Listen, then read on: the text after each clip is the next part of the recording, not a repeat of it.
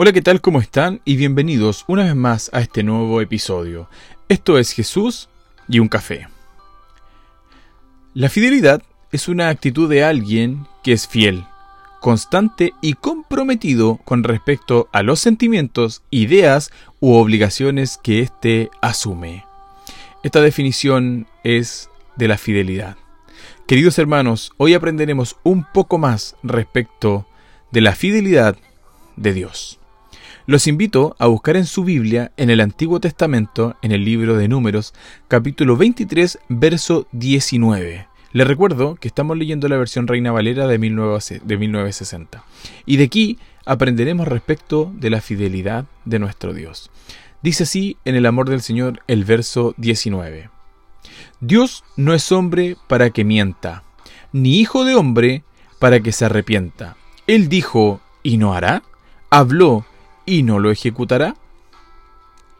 Este, o en este versículo del Antiguo Testamento, se describe un aspecto fundamental del carácter de Dios, y este es su fidelidad.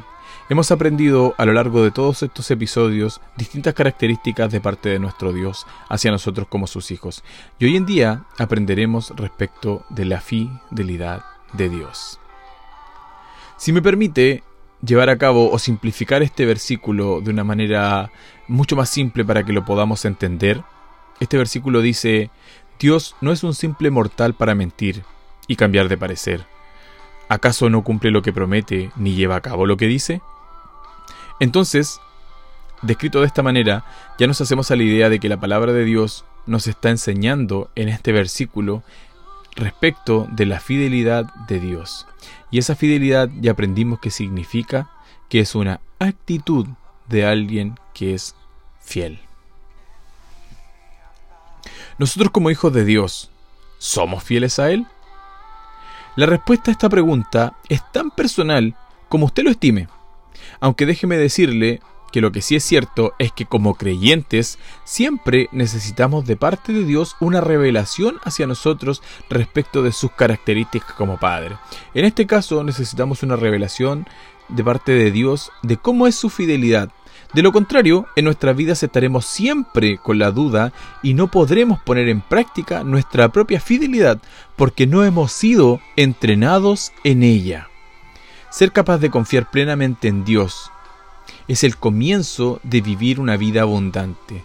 Si no crees plenamente que Dios es fiel para guiarte a la mejor vida posible que puedas vivir, entonces no buscarás hacer su voluntad, no le confiarás tus posesiones ni podrás disfrutar plenamente de su presencia. Hermanos, no fuimos creados y escogidos por Dios para vivir lejos del conocimiento de la fidelidad de Dios.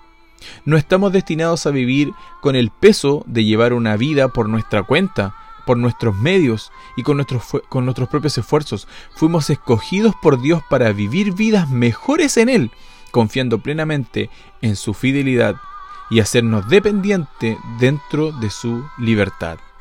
Los hombres pueden fallarnos, podemos depositar mucha confianza en cada uno de ellos, en los amigos, en la familia, en nuestro entorno, y ellos o nosotros terminaremos fallando. No le seremos fieles, pero nuestro Dios jamás lo hará. Dios siempre estará ahí para ti, estará para mí y para todo aquel que recibe a Jesús como su único Salvador. Pero bien, reforcemos estas verdades con la palabra de Dios los invito a anotar ahí en sus apuntes o buscar conmigo en su Biblia la segunda carta a Timoteo. Le daremos lectura al capítulo 2, verso 13. También estamos leyendo la versión Reina Valera 960. El verso 13 dice así, Si fuéramos infieles, Él permanece fiel. Él no puede negarse a sí mismo. ¡Wow! Tremendo mensaje de parte del apóstol Pablo a Timoteo y que por supuesto al día de hoy también nos afecta a nosotros.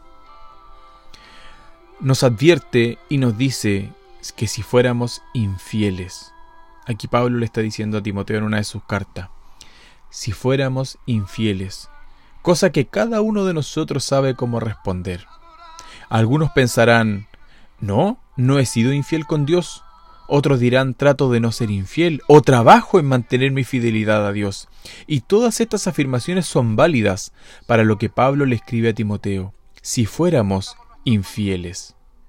Pero Dios dentro de su inmenso amor no nos deja sin una respuesta frente a, frente a esta argumentación de Pablo. Y nos dice por medio de Pablo a Timoteo en esta carta que él siempre se mantendrá fiel, aun cuando nosotros no lo seamos. En estos tiempos en donde quizás nos cuesta recordar las promesas de Dios para nuestras vidas, porque en nuestro interior sabemos que Dios es fiel y que todo lo que prometió lo cumplirá, pero también sabemos que nosotros no hemos sido tan fiel como podríamos serlo. Y es por eso, o es por esto que se genera una incertidumbre en nosotros. Creemos que como nosotros somos infieles, Él también no será, será fiel con nosotros.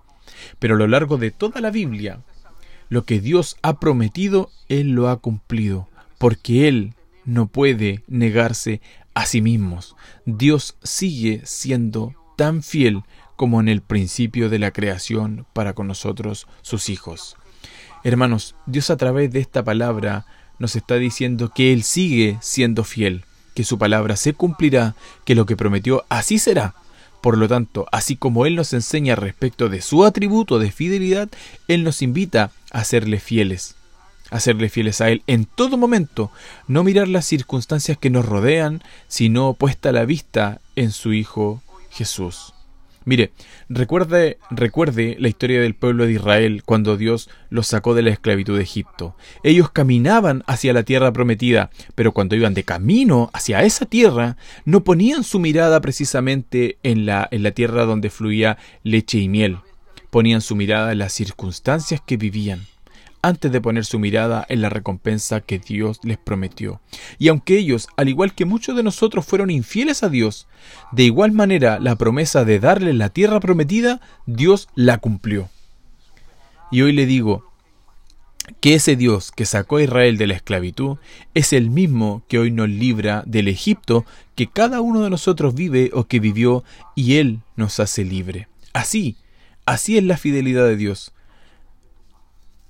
aunque lo dejamos, lo traicionamos, le somos infieles, Él si lo prometió, lo cumplirá, porque así es su fidelidad, es su fidelidad para con sus hijos. Así que, desde hoy, comienza a creer y comienza a practicar la fidelidad de Dios.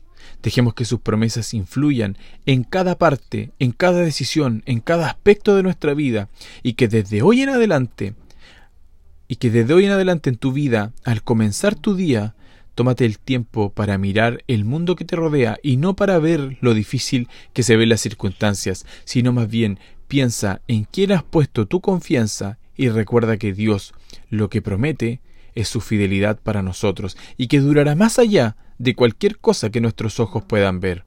Que tus sentimientos de conocerle, de compartir con Él, se aviven hoy, que pueda responder a su fidelidad con la tuya como con la de Él. Trabaja cada día más por ser fiel a Dios, no importa lo difícil que se vea el camino, sino que pongamos nuestra mirada en la recompensa mayor, que es llegar a vivir una eternidad con Él, y que experimentemos el amor y la alegría de un Padre que te ama perfecta y completamente, y que nos promete ser fiel aún cuando nosotros no lo somos. Hermanos, que Dios sea con cada uno de nosotros y que estas enseñanzas nos guíen para ser cada día más como Jesús. Saludos y bendiciones. Esto es Jesús y un café.